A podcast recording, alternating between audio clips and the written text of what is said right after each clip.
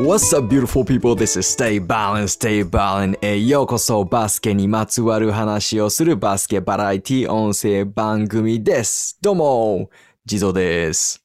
どうもリルモーです。でも、リルモー、ビビッグモーじゃなくて？リルモー？あれ？ちょっとおかしいなって思った方、たくさんいらっしゃるんじゃないですかね。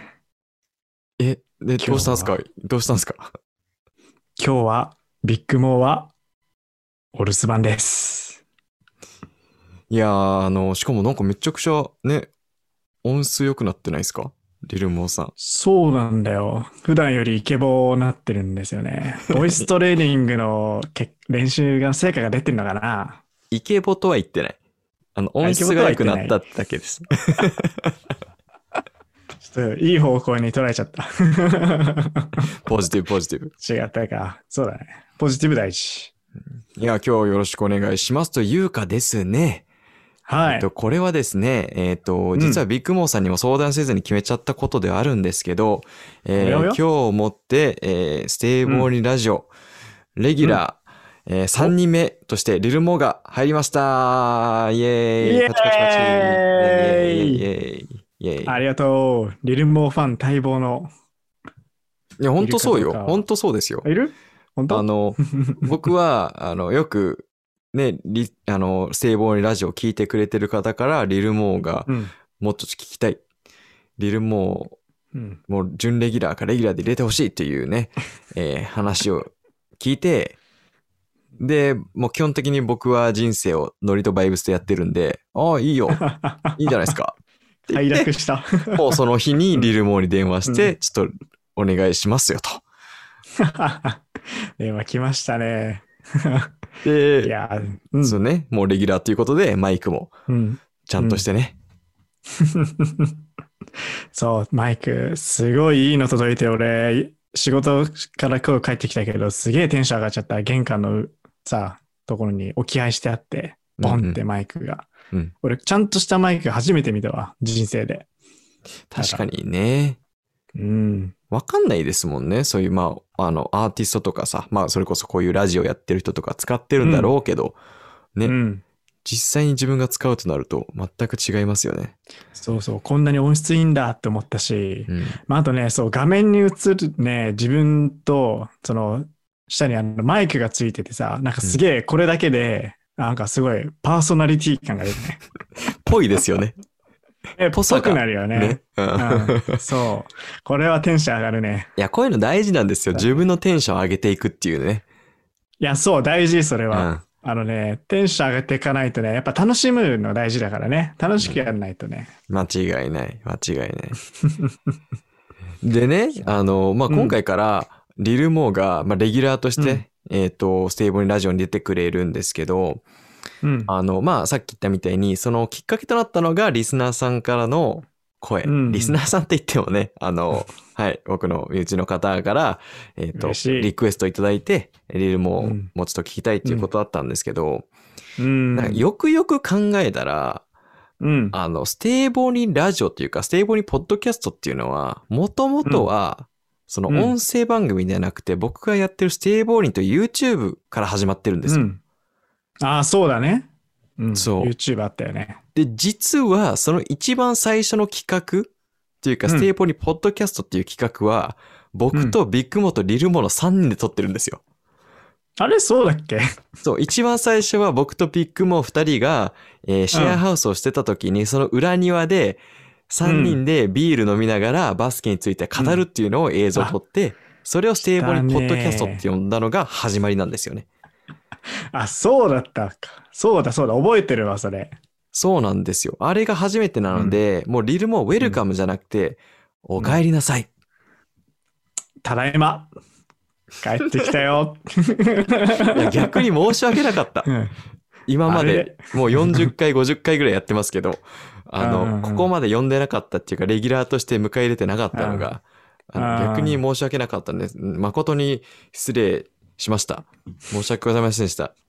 全然いいんだよ。ちょっと俺は D リーグでめっちゃ鍛えてきたから。ね、何でですか？今 G リーグか。G リーグあ、G リーグ。ああ、あの、G リーグでね、そう。ステーボーンラジオが NBA ということですね。で G リーグというところでそう。鍛えてきたんですね。鍛えてきて帰ってきたから。ステイボールラジオの G リーグって何ですか？ステイボールラジオ G リーグ？はい。どんな組織なんですか？は、俺が、まあいろんな、いろんな女の人と一対一で話しまくって、会話を鍛えるっていう、そういうリーグですね。G リーグの G はガールですね。マッチングアプリやないかい。やめとけ。ステイボールラジオとマッチングアプリをつなげといてくれ。すぐつなげてしまうからな。いやいや、でもまあまあそういうとこでね、うん実際にそのトーク力っていうのを、えー身につけてレベルアップしたっていうのは話は聞いてるので、それちょっと楽しみにしつ頑つ、あの、で、まあもちろんね、もともとの元祖メンバー、実は元祖メンバーだったっていうのもあるし、あの、僕最近ね、昔のステイボーイラジオの音声とか、いや、聞いたりするんですけど、うん。あのね、シーズン、今シーズン3なんですけど、シーズン1の頃って、うん。あの、本当なんだろうな、俺もビッグモも何も気取ってないし、うん。本当に二人がおしゃべりしてるだけなんですよ。うーん。それが、うん。あの、良くも悪くも、まあ、こういうマイク買ったりして、もう毎週うんこの曜日に収録してっていうのを決めて、もう本当に番組っぽく自分たちなりにやってるからこそ、うん。もう、ラジオパーソナリティっぽさを自分たちでなんか演じちゃってるんですよね。かぶれてきた。方とか。うわー全然何も売れても何もないのに、何もビッグにもなってないのに、ちょっと芸能人ぶるが。ちょっとなんかもうラジオやってますよっていうその話し方とかね、ちょっと鼻につくんですよ、あー自分で聞いてても。あそう。でそこがなんか良さがなくなっちゃってるなっていうのもあって、ー。うん。ちょっとうんフレッシュなリルも入ってきてくれることによって、ももうちょっとね、うんナチュラルなね、おしゃべり感というか、あの、もともとやってたそのダラダラなバスケトークっていうのできたらなと思ってますうー。ん。なるほどね。オッケー。任せて。ちょっとダラダラなら任せて。そう。任せれそうです、ね。存在がダラダラだから。存在がダラダラ。俺にかかれば、もうずーっとダラダラできるから。逆にリルモーからダラダラ抜いたらもう何も残んないって感じですね。そうだね。もうスライムみたいな感じで何も残らなくなるね。どういうこと？どういうこと？よくわかんない。ああ、面白いな。あの、ステーボールラジオのそのレギュラー、まあ僕からやってくださいってお願いさせていただいたんですけど、それを受けた理由ってのは何なんですか？あ受けた理由？うん。なんだろうな。まあ、地蔵とビッグモーとおしゃべりするのが楽しかったからかな。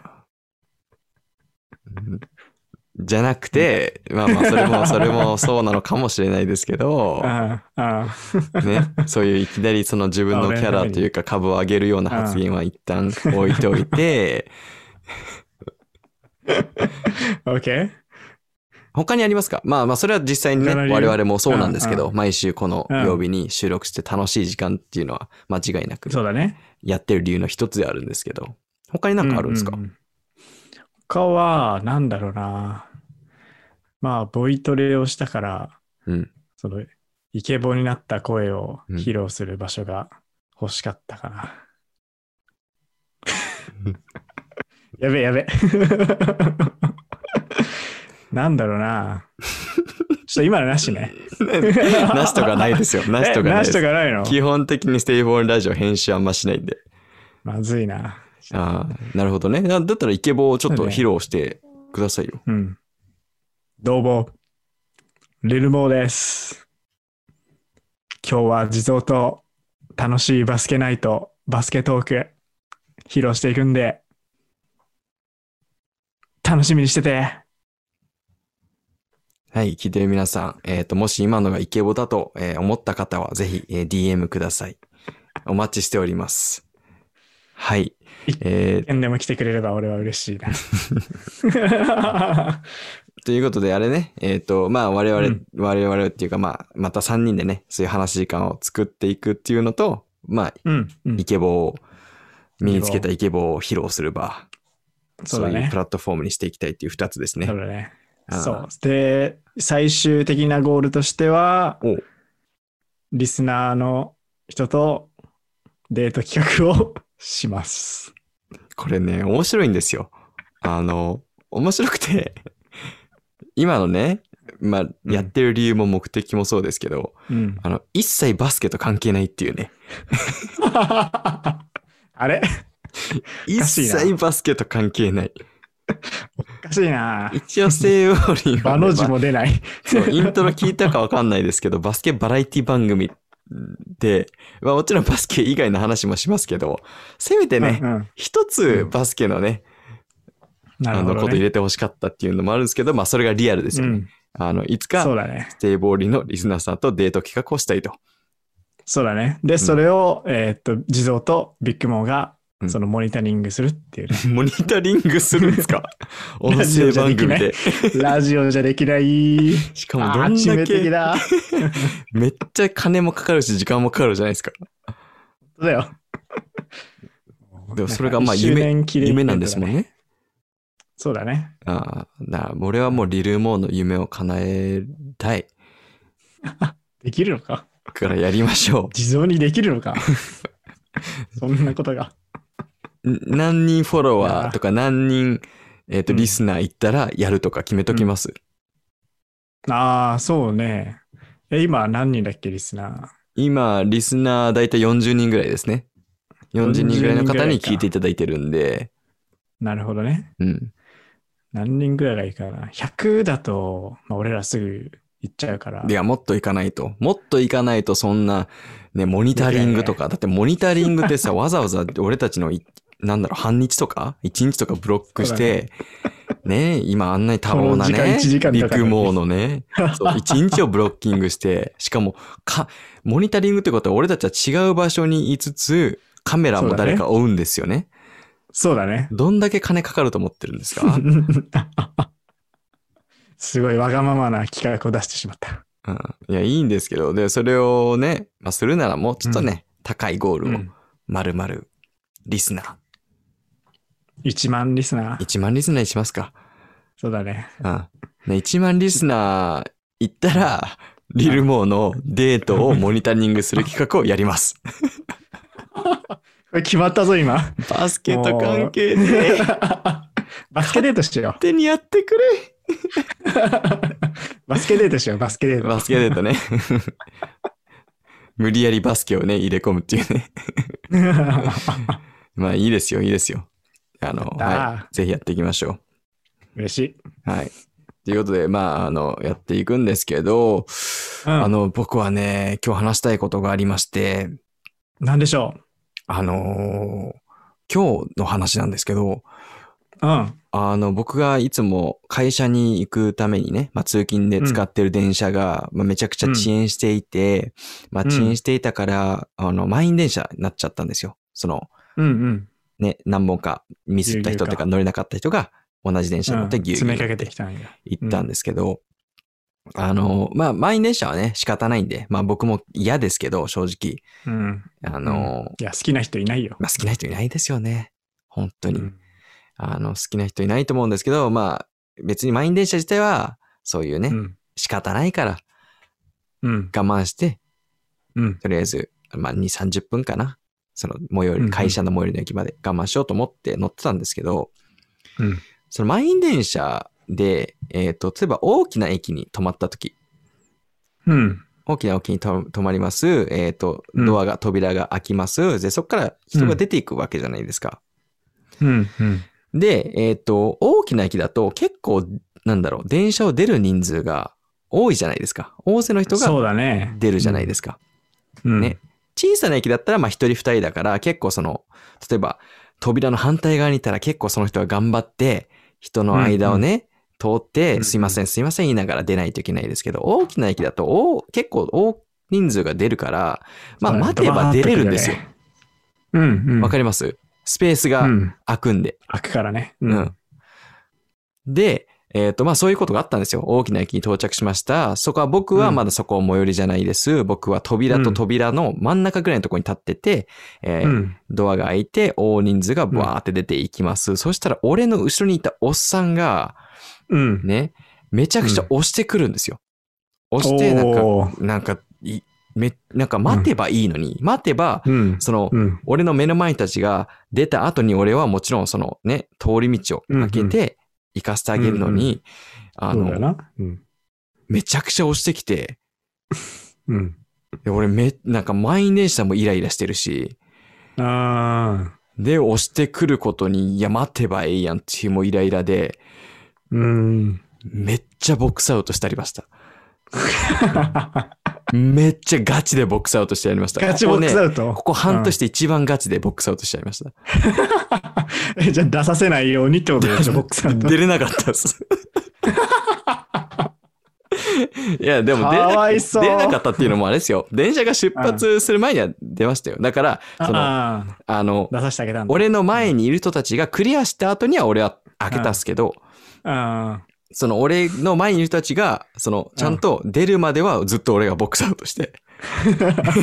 あ。あのジェントルマン地蔵が、そんな、せこい真似を。いや、ジェントルマンだからなんですよ。おっさんですよ。例えうば、んそこの前にそのおっさんがバーって行くことによって、その前にいる、例えうんば女性とか小さなね、うん体が小さい人とかが、なんか押されちゃうわけですよね。うんそう、それをその人の、そうん。の、危ないからね。そう、危ないんですよ、正直。うん。で、だからボックスアウトして、うん。で、みんながクリアした後に、えー通り道を開けて行かせたんですけど、もうおっさんも切れて、もう俺がもうボックスアウトしてることに気づいてるんで。めっちゃ、めっちゃ切れて、あの、電車出ながらもずっと俺のことをうん、なんか、チラチラ見てくるんですけど、俺もイラついてるんで、うん。もうずっとガン飛ばして、そのおっさんが 階段下る前ずっともう怖い目で見て、で、最最後はきっと俺勝ったっすね。おっさんが分、かったんだ。うん、もう、チラチラってなんか怖い目で見ようとするんですけど、あうんの、俺がもう相当、うん、なんだろう、きつい目で見てたんで、ちょっと逃げるようにうん階段下っていきましたね。ああ、地蔵の勝ち。か、まあ、勝ちなのかわかんないですけど、あの、よく考えたら、そこまでしなくてもよかったなと思いましたけど、振り返って。でも本当にガチでなんか腰落としてボックスアウトガンみたいな感じのガチです、ガチです。あガチの。あの、体、自分からガンって当ててないですけど、うんおっさんがもう背中にピタってね、なんかカバンを押し付けてきたんで、腰落として、めちゃくちゃ重心を後ろに、うん下げてうんうんうんもう全然押せないように。おじさん避けようとしたでしょ。いや、避けれないっす。避けれないっていうか、もうくっ避けれないついてるんで、あそう。おっさんはもう俺の背中にくっついてる状態なんですよ。満員電車だから。あ、うんうん。そう。で、あそうそれ、でも俺をす、そう、押して、出ようとしたんで、あ、押して出ようとしたんだ。そうそう。左右に避けようとしないんだね。避けようとしたんですけど、俺もそれは活かせなかったですね。ああ、ついてるんだ。やっぱそこもちゃんとやるんだ。そこは大事です。大事です。ちゃんと背中でフィーリングして、るそれを。人、うんうんうん周りで見てる。周りで見てる人、どう思ったんだろうな。うんきっと俺が悪者でしょうね。だよね。急にさ、朝の満員電車でさ、喧嘩し始めたこいつ。周りから見たら二人ともやべえやつなんだよ。いや、本当そうです。で、しかも俺の格好もね、あの、普通の格好してればいいんですけど、俺最近夏だから、基本的に毎日海パンに B さんなんですよ。うんうんうんうん。だからちょっと変な変なやつなんですよね。明らかに通勤行く感じじゃねえな、みたいな。いやーいや、僕の中では正義だったんですけどね。ああ、まあな。うんまあ、地蔵の中では地蔵被害者だもんな。俺も被害者だし、俺がそこを活かせることによって、その、うん。普通に、その、最初に出るべき人たちが、うん。出れなくなっちゃうというか、あのあ。待たないといけないというか、そうそう。うん。そうだよな。そう。で、俺それいつも思うんですけどね。これきっと別の回でもビッグモーに文句言ってるんですけど、あの、うん。なんとなくその電車の、ね、うん人が降りる状況を見て、あ、これは別にそこまで押さなくても降りれるなっていうのはわかるじゃないですか。そうだね。うん。いや、ほさっき言ってみたいわに、小さな駅で一人二人しか出ないところは、まあそこはもうお前頑張って出ろ。ってか、俺も通り道開けるよ。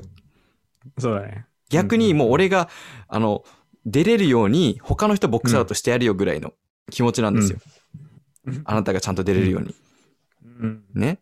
でも、そういう大きなね、駅って、もう明らかにね、その同じ車両から10人、20人出ていってる。見たら、うんまあ、その後にスペースができます。その時に出ればいいってわかるじゃないですか、大人なら。そうだね。そこを分かってないことに俺はまあ、イラついたわけですよ。正義感に熱い男だっただら、実は。マジで。俺ほんと腹立ったっすね、今日の朝は。こんな熱い男だったと思わなかったよ。そんな、ちょっとその電車で揉めてってぐらいでこんな怒るとは。まあ、あの、ただただ寝不足で朝眠くて機嫌が悪かったっていう説もありますけどね。ああ、寝起き悪い説もあるね、地蔵。朝も夜も機嫌悪くなりがち。しゃあない。なんかね、あの、こういう電車エピソードをね、よくするんですよ。ステーボンラジオで。そうなの？うん。あの、俺がその、うん。まだね、言うて日本に来て4年なんで、そっか。そう、うんまあもちろんまだ4慣れてはいますけど、あの、やっぱまだまだね、その、うん。不満が多いというか、慣れきれてないところが多いので、確かに。そういうロサンゼルスでうん電車乗らないもんな。乗らないです。っていうか、そういうね交通、ん？公用機関？交通機関？公共交通機関かな？うん。交通機関か。そう。あんうんうまん良くないんですよ。システムが。うんうん。うんロスは、うんうんそう。だからもうみんな車社会なので。そうだよね。うん。え慣れてないとそういうのもね。うん。そうそう、そうなんですよ。え、いや、リルモーとかなんかそういう、なんだろう、電車の中でイラつくこととかあるんですか、俺、電車の中で、ああ、イラつく、イラつくじゃないけど、まあ、それこそ、その満員電車とかで、うん。その出たい時うん。あるじゃん。うんうん。あその、自分の降りたい駅に着いたから出たいです。でも、結構ぎゅうぎゅう詰めで、はいはい。まあ、その、ドアのところまで人がたくさん立ってて、立ってます。うんうんうんうん。でなんかこう、そういう時ってさ、出たいけどさ、うんでも俺、シャイボーイだからさ、うんうん。あんまなんかすいませんとか言いたくない。だからなんかこう、ちょっと手を挙げて、うんうん。ちょっとなんかすいません、ちょっと割り込ませてください、みたいな、通らせてください、みたいなと感じでアピールをするんだけど、で、まあアピールして、ちゃんと気づいてくれる人もいるから、そういう時はもうスーって通れるんだけど、うん。なんか気づいてるけど、ガン無視してくれる 時があって、そういう時に、ちょっと、なんか、まあそれでもちょっと俺、まだまだ、まだシャイボーイだから、うんまだすいませんって言いたくなくて、うんなんかちょっと無理やりグイってこう、割り込んで、それこそスクリーンを抜ける時のファイトオーバーのような感じで、グイッと間に割って入って抜ける時に、はいはい。なんかその、グイって押しちゃった人に、ごめんねって思う。へえ。かな。なるほどね。うん。え、ない？いやえ、、これは俺あるある？俺だけ？いやいや、あの、いや、あるあるじだと思いますよ、きっと。あるあるこれ？おお、うんよかった。だと思います。あの、僕、だからね、そこをね、僕うん。は、うん。言えばいいじゃんって思っちゃうんですよね。そう、地蔵そっちの派なんだろうね。そう、すいませんっん。て言えばみんなハッピーじゃんって思っちゃうんですよね。うんそう。え電車の中ってさ、うん沈黙じゃん。はいはいはい。あの沈黙をさ、うん。自分のすいませんで破りたくないよね。あー、もうリルモン日本人ですね。まあ当たり前ですけど、当たり前ですけど。本、まあ当たり前に日本人だ。当たり前ですけどね。生まれ、え、違うの地蔵。え、これね、これね、うん。うん。まあちょっと話違いますけど、うん。まあちょっと違う、やっぱやめとこう。違う話で行く前に、あ電車の中だと、そのすいませんって言うことによって、うん。その、さっきリルモーがちょっと押しちゃってうんごめんねっていう気持ちも生まれないわけですよ。まあそうだね。あの、お互い、すいませんって出ようとしてることを伝えることによって、周りの人うんうもんちょっと気使ってスペースはつ。けれるし。自分もうん通りやすくなるしうんっていう、そうだね。あの、ロジカルに考えたらそうなんですけど、きっとやっぱ日本で暮らしてて、うんやっぱその、ひうんそういう空気を壊したくないっていう気持ちが強いと、うんうん。やっぱそのすいませんが言えないんでしょうね。でそういうので育ってきてるから、もう言えないことにね。うんあの、言えないっていうのはもう、日本ではあるあるだと思いますよ。で、それを、なんかいい悪いとかじゃなくて、うんもうそういうので育ってきてるんで、うんうんうんあの、言えないのが当たり前だと思いますけど、うん。なんかロジカル、ロジカル的に考えたら。すいません。んが一番そうなんだよ。いいんですよね。うんうんうん。そう、みんなウィンウィンだよな、それこそ、あ地蔵が言ったように。みんな避けて俺も通れるし。うん。え、これね、ビッグモも同じなんですよ。あ、そうなの？うん。まあわかんない。電車の例はわからないんですけど、あの、今、うん。リルモーがその話をした時に思い出したのが、うん。ビッグモーとシェアハウスをしてた時に、まあチャリでいろんなとこ行くわけですよ。まあ店、レストラン行ったりとか、まあバスケ一緒に行ったりとか、その時に、えっ、と、うん。道を、まあチャリで二人で、ね、うん。あの、前後ろでうん。乗って一緒に行くんですけど、で、基本的にビッグモーが前なんですよ。俺方向音痴なんで、ビッグモーが基本的にリードして俺がついていくっていうスタイルなんですけど。道でチャリでバーって走ってて、目の前に歩いてる人がいます。で、歩いてる人は、その道のやや、例えば左に歩いてます。うん。で、右側にスペースがあるから、まあ、頑張ればうんチャリで抜けれます、みたいな。うんうんその時にビッグモアは絶対にうん。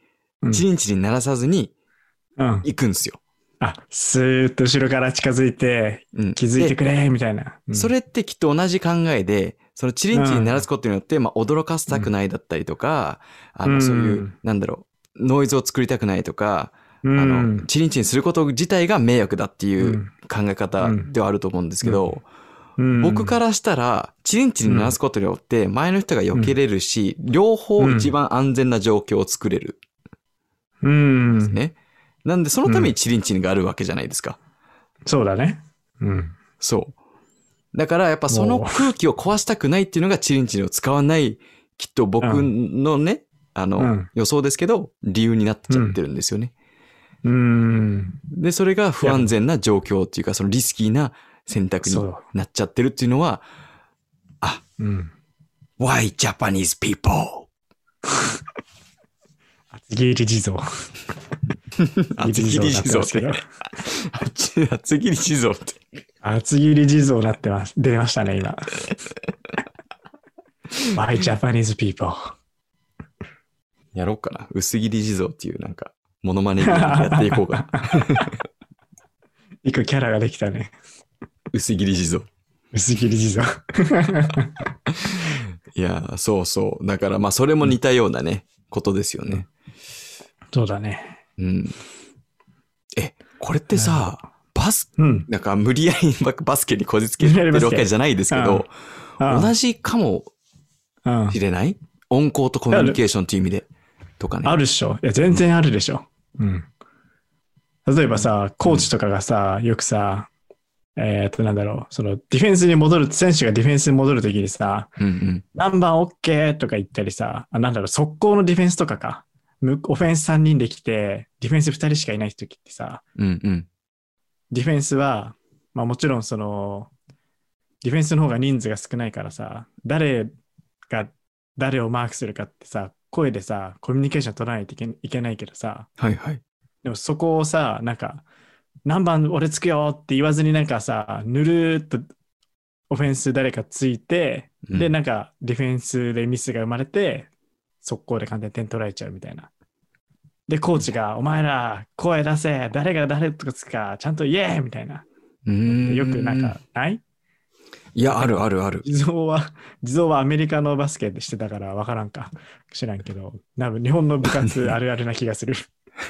まあね、アメリカでもあるんですよね。あるううん。だだからだだ、アメリカであるのはシンプルにその言い忘れ。うん。あの、あ、言い忘れ。そう、んいあの、言わない方がいいのかなとか、声出すのが恥ずかしいとかじゃなくて、シあンプルに言い忘れるっていうのはああると思うんですけど、日本だと、あ。その言うのが恥ずかしいってことですか、うん。なんかね、もうある気がしてるんだよね。俺だけなのかな。いや、そんなことはない気がするんだよね。なんだろうな。ーんな基本的になんか、自分が先頭に立ちたくないっていうかさ。そうね自分が、じゃあ OK、じゃあ4番のディフェンスつけようって言った瞬間にさ、うんうん。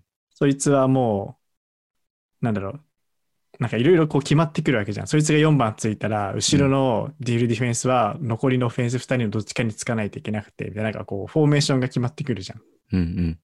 だからその、そう、だから、その一番最初に、その声出したやつが誰につくかによって、そのディフェンスのフォーメーションが決まっちゃったりとかするし、そういうなんか、一番最初に声出したやつがこう、なんか責任を取るじゃないけど、確かにね。でもまあ、そうですよね。一番先に発言した人って責任そうそうそが絶対生まれるから、それがやっぱ怖いんでしょうね。う。ね、そう。ん。なるほどね。声出さないと点取られる。いや、そうなんですよね。だからロジカル的に考えたら 絶対に声出した方がいいんですよね。そうなんだよね。うん。うん。なんかまあ、ちょっと違う、あの、まあ本当またバスケの話なんですけど、例えばう、んそのタイムアウトとかで、えっ、と、うんうんコーチが戦略、こう、こう、こう、こう、こう、こう、分かったかお前ら。うん。うんうんうん。分かってないのに入って言うんじゃないですか？日本だと。そのう、ん分かんないです、コーチっていうのも言えない子とか、言えない選手とか多いんじゃないですか？そうだね。その、周りが入っていってるから、ここで言えって言えない。言えって言っちゃったら練習が止まっちゃうみたいな。で、実は5人とも分かってないみたいな。そうそうそうそうそう。誰も分かってねえから練習してみたら、あれ誰もできねえじゃねえか。そうなってんだみたいな。そしたらコーチがまた呼んで、だからってそうそうそうそうそう。あるある。やるでしょう間もったいね。ないぞ、みたいな。そう。だからロジカル的に考えたら絶対分かんないことは分かんないって言った方がいいんでしょうけど、それをやっぱあんうん、まうん言えないってか言わない方がいいって教えられて育ってきたから難しいんでしょうね。ねうん。そういうところはありますね。ありますね。でもそれってね、どうしようもないよね。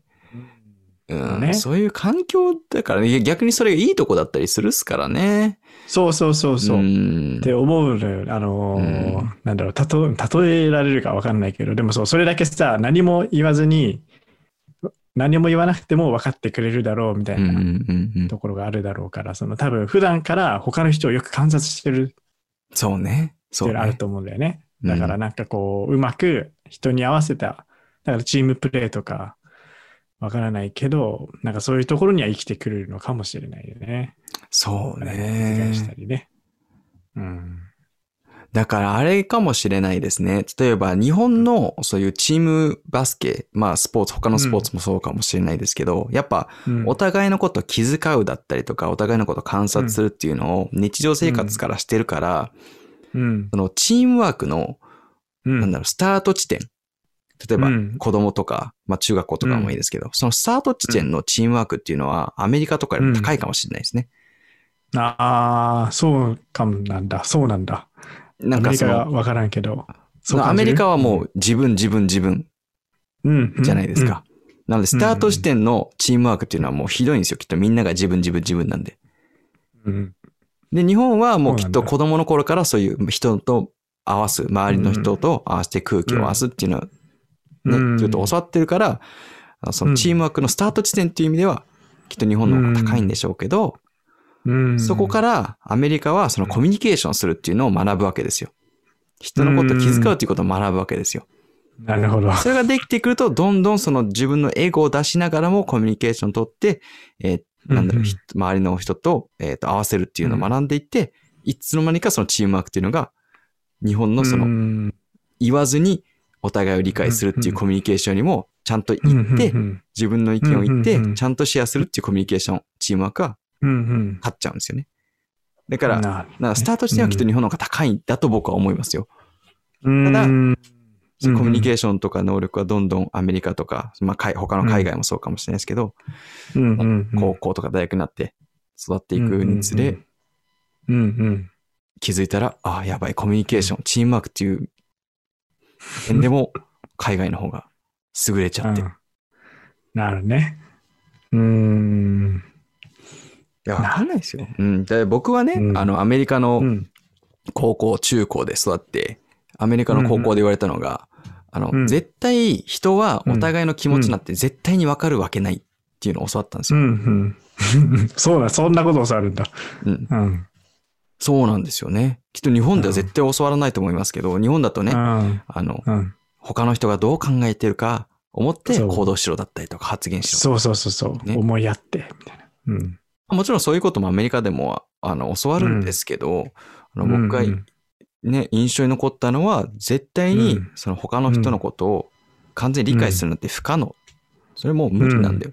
育った環境も違うし、考えてることもいるし、状況も違うし、うんうんうん結、局一番伝わるっていうか伝わるのはもう言葉しかない。うんうんうん。言わないと伝わらない。そう、そうね。うんうん自分があの人はこう考えてるんだろうなって思って、それを想定したとしてもうんそれが合ってるかなんて絶対わかんない。それはもう言葉で、その、認識を合わせないとっていうのを。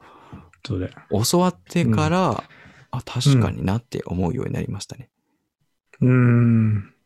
そっからじゃあ地蔵はめっちゃ話すようになったんだ。なんか、伝える。わけでもないですけど、まもなけないんか。ないんかい。うんいやあの、話の流れ的には 言ってる感じだったけどな。でもその伝えないといけないことは言葉にしないとわかんないし、その、他他の人が自分のことをね、自分が言葉にも出してないのに自分のこと分かってくれてるという考えはうん。なくなりましたね。うん。言わないと伝わんないし、うん逆に相手からもちゃんと言葉うん出してもらわないと、うんうん。これはちゃんと理解できないんだろうなっていう。うん。そうだね。なんでこんな話になったんでしたっけ？あれ？なんか、なんでだっけ？コミュニケーションについて話してますけど。話してますね。あ謎の、謎に真面目なうん話をしている気がするな。な、なんでだっけ？で、なんででしたっけ？いや、ちょっと次のトピック行きましょう。次のトピック。あ、そうだね。次のトピック行きましょう。うん。うんえ、なんかリルも話したいことあります？あ、俺に丸投げかーい。なんか来んのかと思った。え？ちょっとさっきまでなんかよくわからん俺のね、イライラエピソードー、からなんかいろんな、電車の話をしてたんだ。そう、元は電車の話をしてて、電車イライラ話をしてて、なんでの、えちょっと電車イライラ話ってもっとあるかな？あ、シャイボーイだからだよ、始まりで。で、日本人ってこうだよねって話だ。そうだそうだそうだ。コミュニケーションの話になったんだ。そうだそうだそうだ。そうだ、あーちょっと流れが、ツリーが見えてきた。ああだね。電車の、あ、ちょっともう一つ電車の話していいですか？これ、ステイボールインだよね。うん。えバスケの。バスケ。いや、一応さっきもバスケに繋がったじゃないですか。ああ、まあね、そうだね。よかった。許そう、じゃ今日のね、さっきの満員電車で、あ。うん。また満員電車？今日の話？お前うん2回も事件起こしたの？いいけど。事件って言うな。事件って言うな。俺は正義の味方、ヒーローだぞ。この世の中を平和にしていくヒーローだからな。あの、その同じね、車両で、俺の隣に、うん。5 60歳ぐらいかな。50後半、60歳ぐらいのおばさんがいたんですね。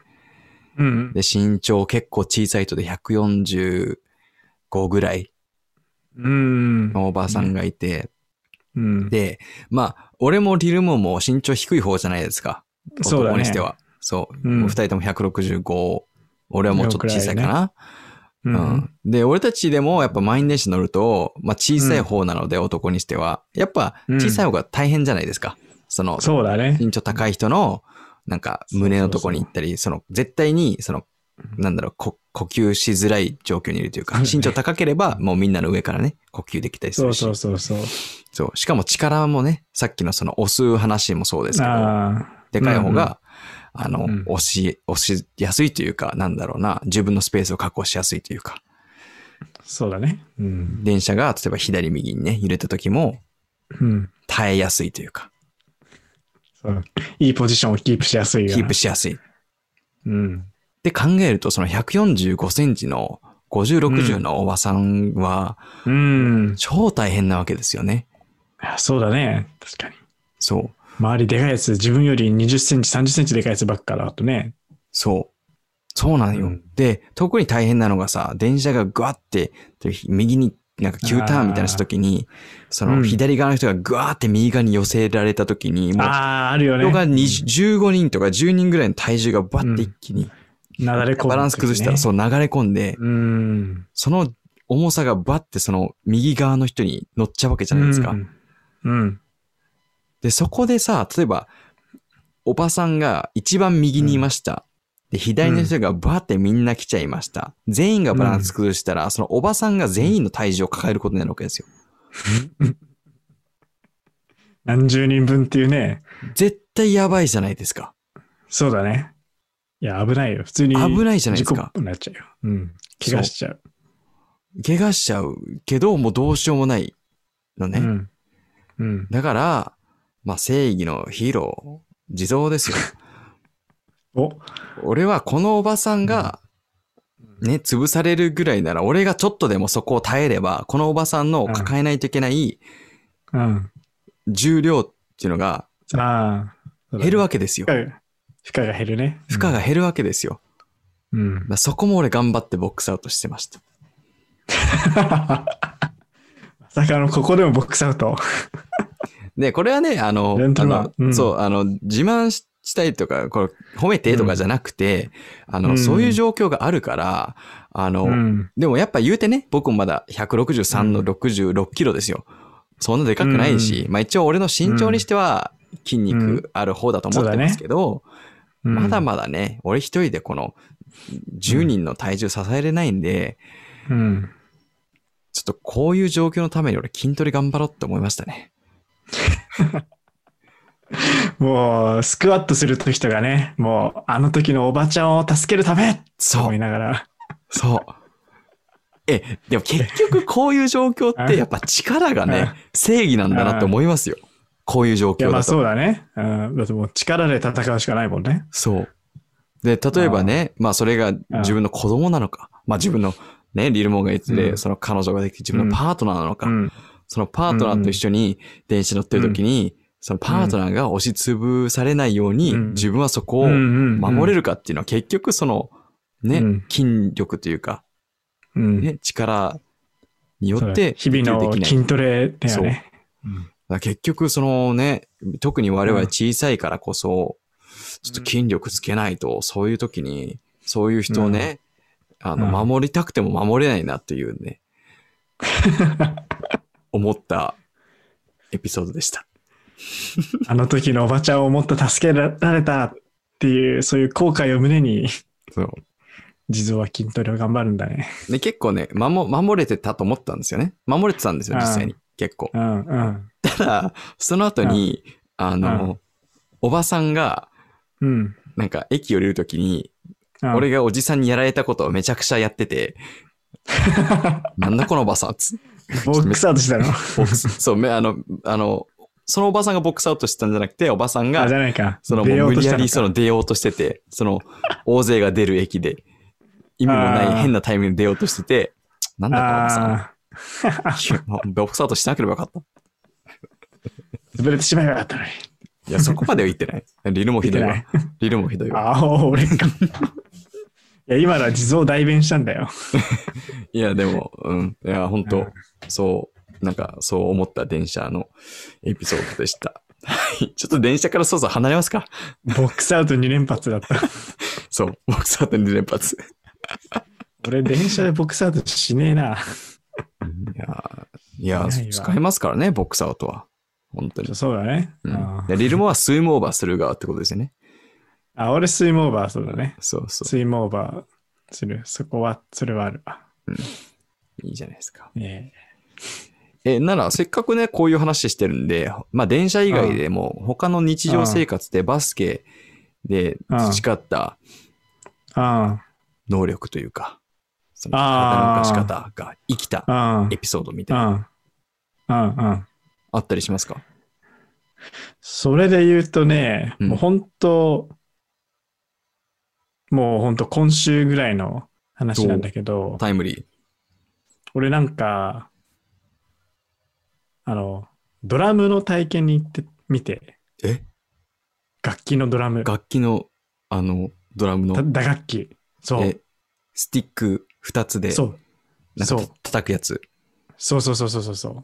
太鼓どんどんどんみたいな。なんかバンドで、ロックバンドで一番後ろにいるやつ？そうそうそうそうそうそう。なんかド、ラムを知らない ご存知ない？あれちょっと不安げなの。いや、わかりますよ。はい。で、ドドラムの、バンドの一番後ろにいるやつだよ。いや、で、なんですか、ドラムの？体験行ったんですか？ムの、体験に行ってみたの。そう。へえ。俺楽器をさ、うんうん。やったことがなくて、うん。本当に学校の授業の音楽の授業ぐらいでしか楽器触ったことなくて、うんうん。でもなんか、こう音楽、なんかカラオケ行くのとか好きだし、曲とか聴くの好きなんだけどさ、うんうん。そう、だから、もっとなんか楽器演奏できるようになったら、もっと普段聴いてる曲のこととか、音楽のこととか、うんもっとなんか深く理解できるようになって面白いのかなってうんうんうん。思ったのと、まあうん単純にこう、なんかドラムバンバンってやるの楽しいかなって思って体験しに行ってみたの。うんうんうん。そしたら、ドラムってさ、すごい忙しいんだよ、手足が。あらしいですね。右手で、あその右の方にある太鼓を叩きながら、左手で、あの、シンバルってあのさ、金色の金属のさ、シャンシャンシャンってやるような高いはいさ、そうそうシそうそう。そうそうそう。はいはいで、やり、右手、左手は忙しい。で、その中でしかも、今度、右足で、うん。あの一番大きな、なんかドラムがあるんだけど、はいはい。それを足で踏み込むことで、そのでかい太鼓を鳴らすのね、バーンって。うーん。で、ってやりつつ、左足は左足で、また別のなんかシンバルみたいなのをシャンシャンシャンって鳴らすの。うーん。だから右手、左足、右足、左足あれ？今全部言えた、で、全部鳴らすんだけど、これって、あ、でも、地蔵知らないかもしれない。これバスケットのさ、うん。で、こういう練習あるのよ。その右手と左手、うん。ひ右足、左足、全部違う動きするみたいな。ほうほうほうほうほうほなんか、ちっちゃい子がやるトレーニングで、コーディネーショントレーニングみたいなう。うんうんうん。のがあって、うん。あ、これ、そう、ドラムの練習した瞬間に、あ、これうんコーディネーショントレーニングだ、バスケのって思って。うんうんうん。そうそう、なんかバスケだと、例えばさ、右手でドリブルしながら、左手で、そのディフェンスの手を払うとか、ああ、はいはいはいはい。右手でドリブルしながら、うん。その足の、そのステップのリズムいろいろ変えるみたいな、なんかスキップしながら、うんうんなんかシザーステップとか、なんかこのスタッターステップ踏みながらとか、なんかドリブルのリズム変えたり、足のステップリズム変えたりみたいな。そのバスケもそのさ、右手、左手との全然違う動きしたりするじゃ。うんんうんうんうん。それと一緒だなって思って、なるほどね。そう。なんか思ってもみないところでね、バスケと繋がったよね。え、ってことは、リルモは結構、なんだろう、うん初心者にしては、すんなりとそのドラムできたってことですか、うん。できちゃったんだよ。え？ーなんか。ね、褒められた。すげええーそう。俺、そう、なんかね、え、初めてにしてはすごい上手だねってめっちゃ褒められちゃった。それはやっぱその、右うん。手、左手、右足、左足を全部そのバラバラでそうそうそう取れるからってことなんですか？そうそうそう。ななんか、えー普通の人より覚えが早いねって。いや、わかんない。もしかしたら全員に言ってんのかもしれない。まあね、そういう営業トークかもしれない。基本言いますよね。うん俺はそれにもうまんまと乗っかっちゃってたのかもしれないけどね。いや、でもあれ難しいですよ。あの、うんうん、うん。僕ドラム、実家にドラムセットがあったんですよ。あのあ、、そうなんだ。弟がドラムやってて、うん。だからたまにね、遊んで、遊ぶというか、まあね、うわーって適当に叩くことあるんですけあど、うんうん。やっぱね、足と手を別のリズムで取るのってすごい難しくて、そうそうそうそう。うん。それ一発できたのはすごいですよ。よね。うん。そう、だから、そうだ、思ってもみなかったところで、なんかバスケと つながったっちゅうえー話やね。ってなると、ビッグモアきっとドラム下手ですね。あ、間違いない。ビッグも確かにできなさそう。ビッグモア最近ドリブルがめちゃくちゃ上手になってるじゃないですか。あ、そうなんだ。そう、ドリブル力めちゃくちゃ上がってるんですよ。やっぱその、えー、明星大学のコーチをやってて。そう始めたっていうのもあっって、やっぱすごい上手になってるんですけど、やっぱこの間の試合出た時も、手と足のドリブルとうん。足のリズムが全く同じなんですよね。そこをまだ、そこって考えるときっとドラム下手ですね。ビッグモア。ああ、そうだね。右手と左足同じタイミングでバンって鳴らしちゃった、ね。そうそうそうそう。歌は上手ですけど、きっとドラムは。そうだね。うん。えー面白い。まあ、ボーカルだ。うん。あ、もうバンド、バンド作れるじゃないですか。あ、確かに、そうだ。うんステイポーリーバンド。あ、そのイベントやろう。それは2万人記念だな。よし、それまで俺何しよっかな。ビッグモーじゃない、地蔵はなんかできるのないの俺、俺ラップですよ、ラップ。あ、ラップか。で、ラッパーと、ボーカルとドラムの3人トリオ。最高。もちょっと。う、基本的にリズムと歌と、うんそう、うん。ラップっていう。いいね。ちょっと。ラップバトルもするし、うんカラオケバトルもする。ああ、いいじゃないですか。で、それを俺は後ろでドラムをかき鳴らす。いリズムを。うわあ、かっけえ。や、いいね。ちょっとかっけえ、かっけえ。2万人イベントね。2万人イベント。1万人イベントは俺のデート曲ね。どんだけしたいねん。そっちがいいさっきですよね。聞いたわ。どんだけしたいねん。わかりましたよ。やりますよ。いや頼みますわ。ーいや、任せてください。任せてください。で、そろそろちょっと次のトピック行きたいんですけど、でせっかくならね、うんちょっとバスケの話しませんか。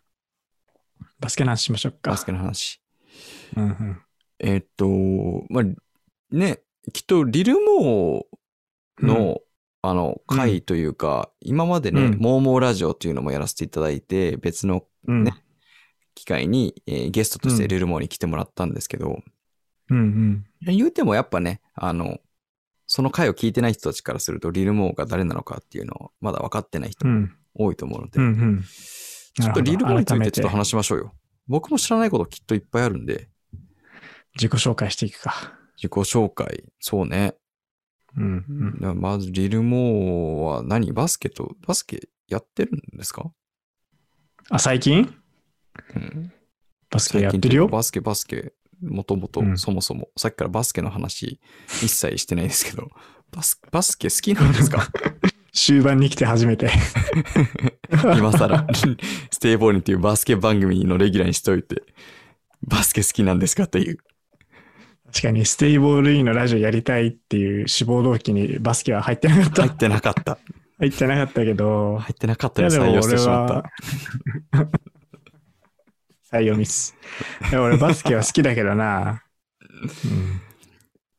ね、選手、選手としては、えっ、と、うん。うん。中学校でした。高校か。高校から始めたんですよね。そうだよ。うんうん。で、今高校は2、年生。うん。高校2年生から始めて、で、大学4年間、5年間か、5年間やっそうて、だね。うんで、うん社会人が今、5年目 ?6 年目 ?5 年目？4年目。?4 年目か。うん。社会人4年目。だから、うん何年だ ?10、16歳から始めて、今年29だから、13年。13年。13年。な選手としては、で、まあ一応ね、うん今も現役として、あの、そうだね。まあ軽まあ軽いって言ったら失礼かもしれないですけど、うんうんうん。あの、月1ぐらいですかね、大会に出たり。そうだね。う。うんん。細々と、でも楽しくやってますね。一応毎週やってるんですよね。地元のそうだね。うん。ピックアップみたい地な。元のピックアップゲームみたいなところで、ずっとゲームしたり。うんうん。まあ、あとはちょっと週末にシューティングしに行ったりって感じかな。なるほど、うんなるほど。なんで、まあ、毎週やってるという意味では、まだまだ現役ですね。うんうん。で、コーチを、えっ、と、大学5年生の時に始めて、そうだね。大学5年生。大学5年生から大学院行って、で、まあ、社会人1年目ちょっとやって、だから、そんなだな、4年ぐらいか。4年ぐらいコーチやったと。うん。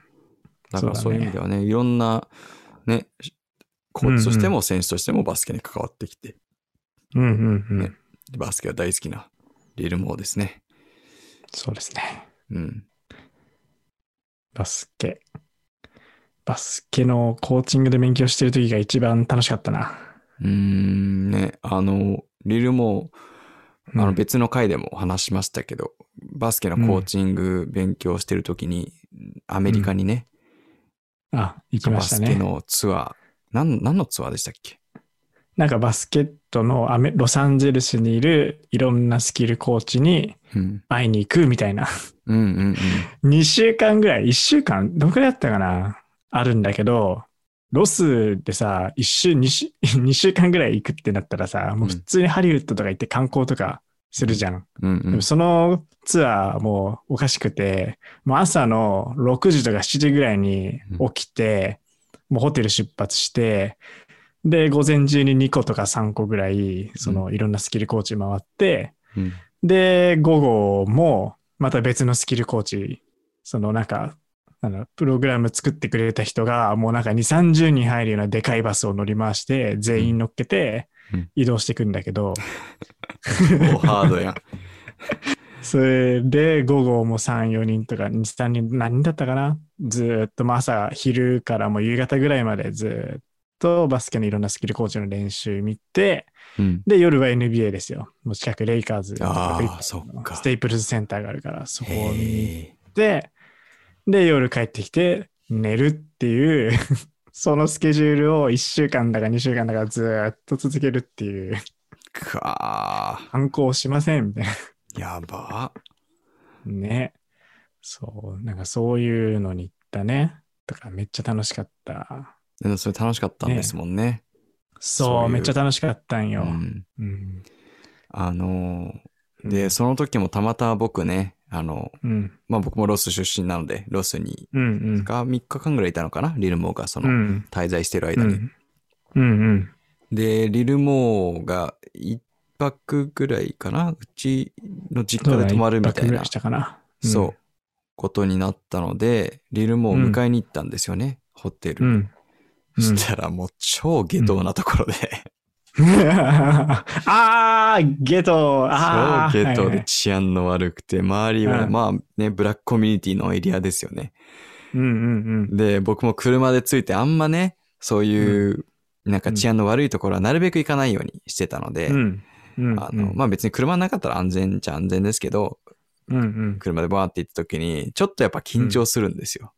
うん。うん。いつも普段そういうエリアで。そう、行き慣れてるとこじゃないので。で、周り見てもうんなんかちょっとね、治安悪そうな雰囲気が流れてて、うん。うん。そう、このホテルからリルボーが歩いてきてる風景が未だに忘れられない。もう面白すぎて普。通だよね。こんな下等なところにリルモーがちょっと歩いてるって、テクテクテクテクって。のんきそうに歩いてたんだねのんき。そうにきっと分かってないんだろうなと思って。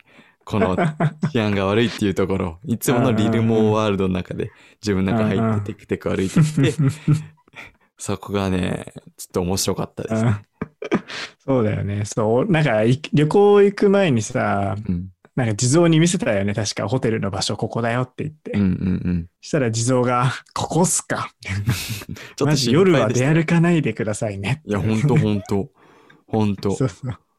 で調べたら、その俺が泊まるホテルのすぐ近くで、ちょっと前になんか銃撃があって日本人がなんかやられてしまったみたいな。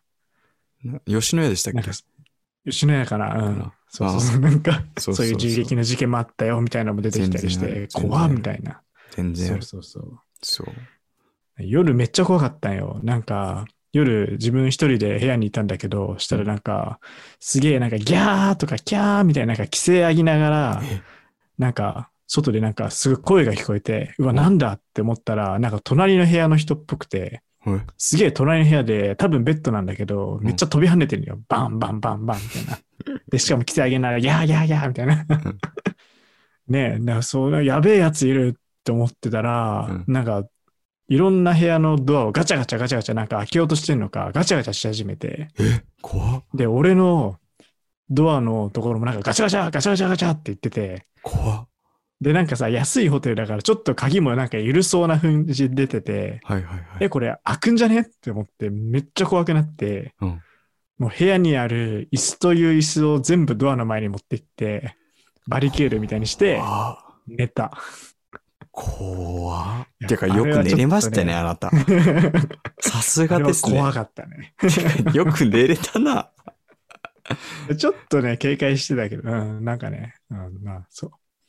まあそうじゃなくて。すげえな。いや、ほんとそうよ。そういうエリアですよ。ねえ、うんそう。あれはちょっとマジで死ぬかって思った瞬間だったね。いや、ほんとね、アメリカ旅行行くのであれば、まあもしこれ聞いてるうんう日本人の方いれば、アメリカ行くのであれば、うんあの高いお金払ってでもいいので、あの治安のいいとこに絶対泊まってください。本当にあ、そうだね。全然違うんで。うんそう、本当に。全然違う。そう、うんあの、今の話もそうですけど、ね、うん。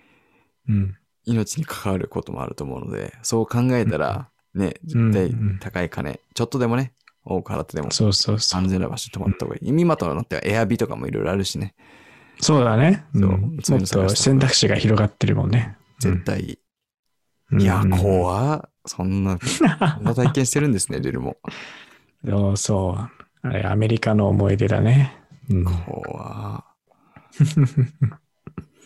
はい。あと楽しかったのはね、うんロサンゼルスじゃなくて、俺バルセロナ、スペインのバルセロナにもバスケの勉強しに行ってて、あの、FC バルセロナってあるじゃん、サッカーの。はいはいはいはい。あれってバスケチームもあって、ありますよね。そうそうそう、うんそこの練習も見に行った。えー、そう。やっぱね、ユニフォームはね、あの、あの、サッカーのバルサと同じユニフォームだった。そうなんですね。エンジとコンの、はいはいはい。あのユニフォームでやってて、で、なんかほんと13歳とか、なんかそういう10、あの15歳以下とか、なんかそういうなんかちっちゃい子たちのチームもバルセロナあって、うんうん。みんなあのユニフォーム着て、いや、同じ仕組みなんですね。そのサッカーのユースから始めるみたいな。そうそうそうそうう。ーんほんとそんな感じ。めっちゃ面白かったね。それ何が面白かったんですか？その、なんだろう、うん。そのバスケのスタイルとかが面白かったんですか？それとも、そういうんうんうやってる環境が全く違うとか。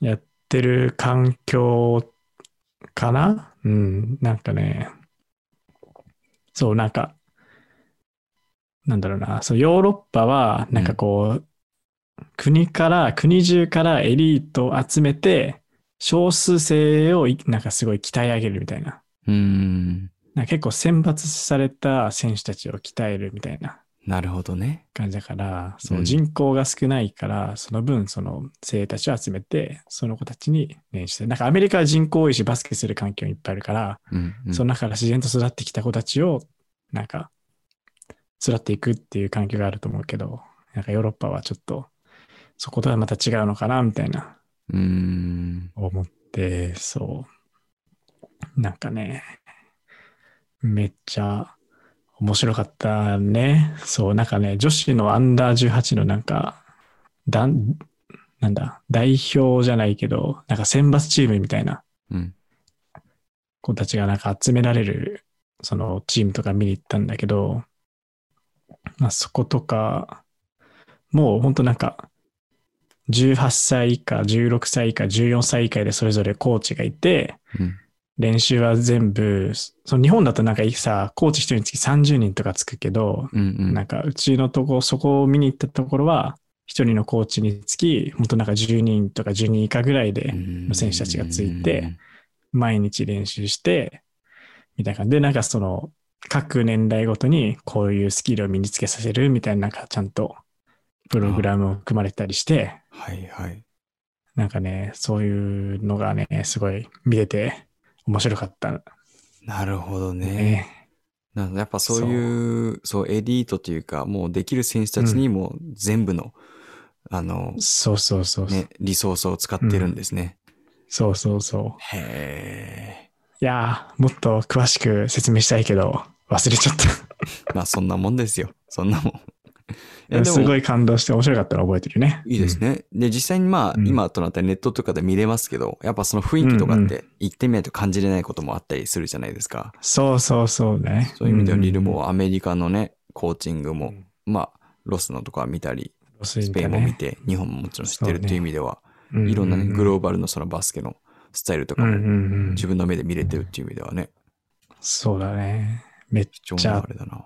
楽しかったわ。ええいいですね。うん。いいな、いいやっな、たよ。いいな。地蔵もできるよ。うん、俺はね、そこまで、ね、そういう方じゃない。いいなと思いつつも、そこまでね、うん。とりあえず自分はバスケをしてしときたいんで。なんかそうだね。まあ、いろんなところでやりたいっていう気持ちありますけどね。うんうん。それはあ。る、あるですけど。まずはちょっと自分の環境でまだできない、できてないことがいっぱいあるんで、とりあえずはそこにフォーカスしてるって感じですね。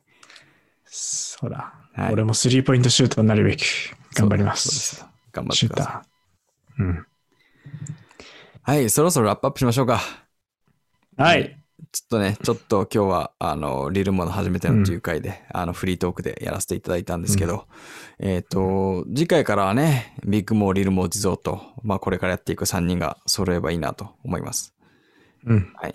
なのでそう、だね。うん、三人集結した元気な姿を次はそうですね。みんなにお聞かせしたいですね。うん、うん。楽しみです。もう、あの、どうにか僕はビッグモー、リルモーのモーモの二人にね、潰されないように、ちょっと頑張っていくので、はい、これからも皆さん聞いてください。はい。Yes. えーこれはですね、えーこの番組毎週ね、金曜日の午前中にアップしてるので、これからもよろしくお願いします。ツイッターもね、今ビッグモーが頑張ってやってるので、まだフォローしてない方、うんぜひフォローしてください。うんえーあとね、この番組、さっきのリルモーが1万再生いったらなんちゃらとか、なんですかね、デート企画ですか？そうだよ2万再生いったら、ステイボーリンバンドね、とかもあるので、えーぜひこれ面白いと思った方は一人でもシェアしていただけると、えー大変嬉しいです。お願いします。はい。最後なんかラストコメントありますか？リルモ。ラストコメント？これからどんどん面白くなっていくステイボールインラジオよろしくね なんか好きですね、その、そのリズム。よろしくね。なんだろうね。なんか、いいと思います。ないんだろいと思います。ちょっとずつリルモのキャラっていうのも、あの、固めていきましょう。はい。では皆さん 今日も聞いていただきありがとうございました。では next week, everybody please stay safe and stay ballin'.